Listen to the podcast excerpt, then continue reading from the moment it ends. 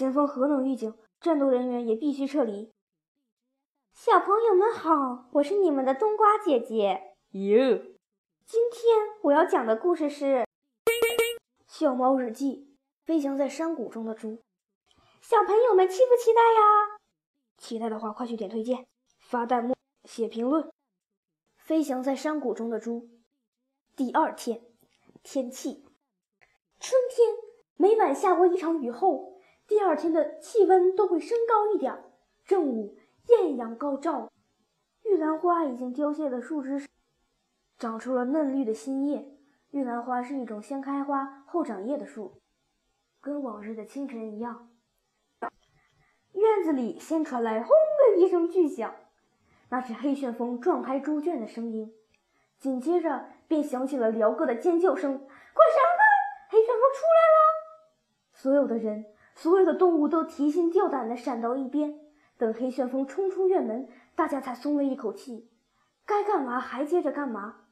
黑旋风朝山上跑去，我远远地跟着，他始终没有离开我的视线。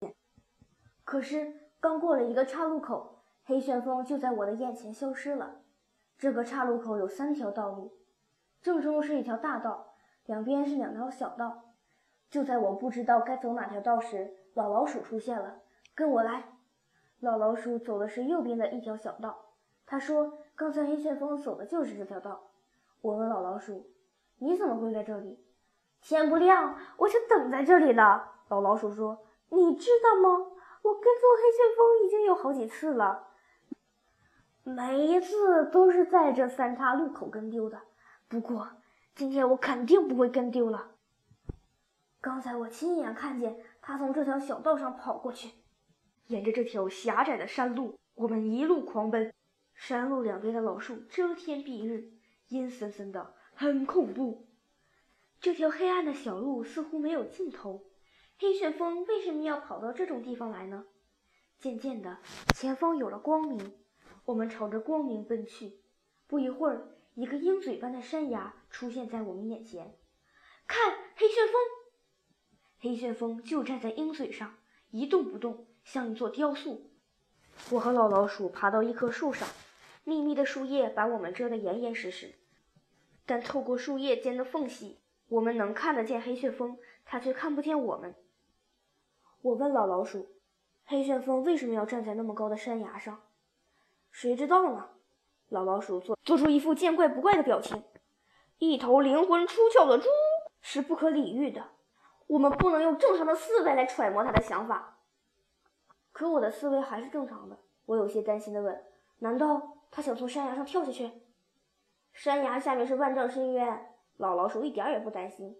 一头有追求、有梦想的猪，就算灵魂出了窍，也不会自寻短见的。黑旋风还是一动不动地站在山崖上，他好像在等待着什么。老老鼠也有同感，他在等什么呢？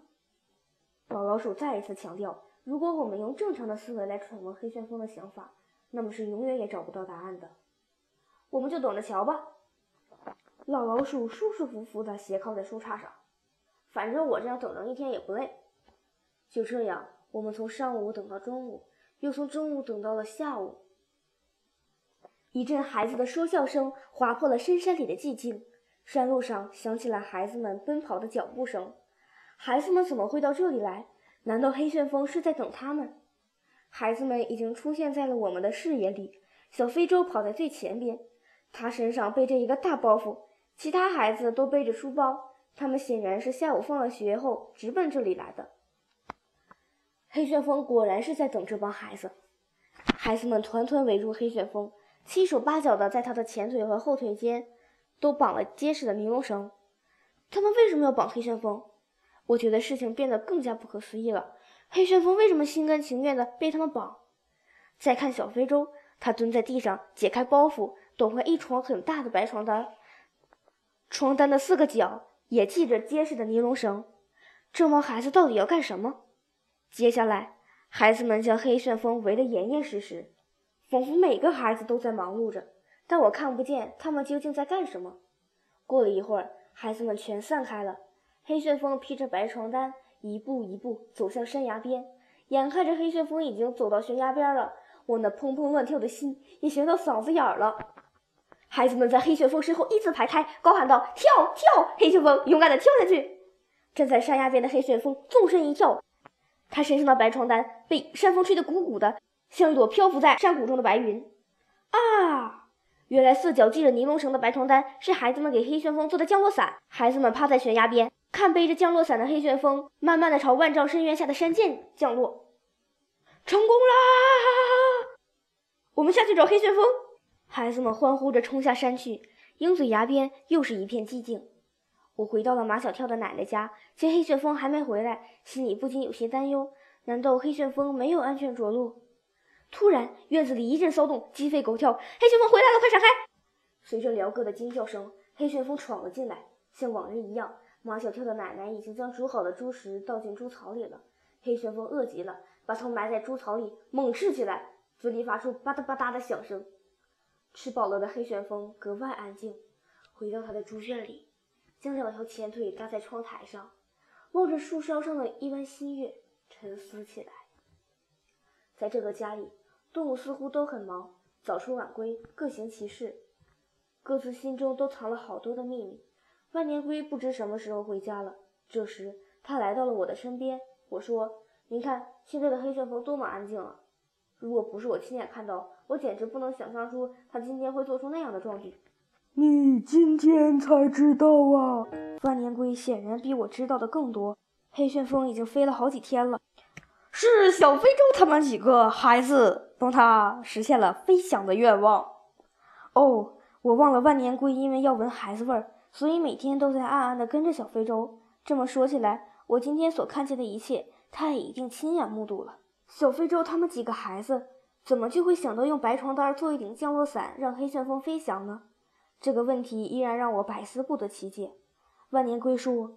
有孩子味儿的孩子们，他们有一个共同的特点，那就是他们的脑子里满是奇思妙想。小非洲跟马小跳一样，有什么好玩的花样都想得出来。再说，孩子的心跟动物的心是最能相通的，这也是孩子比大人更喜欢动物的原因。听了大师的这番话后，我明白了，不管小非洲和黑旋风身上还会发生怎样不可思议的事情，那都是不用大惊小怪的。飞内，呃，又是没有片尾的一天。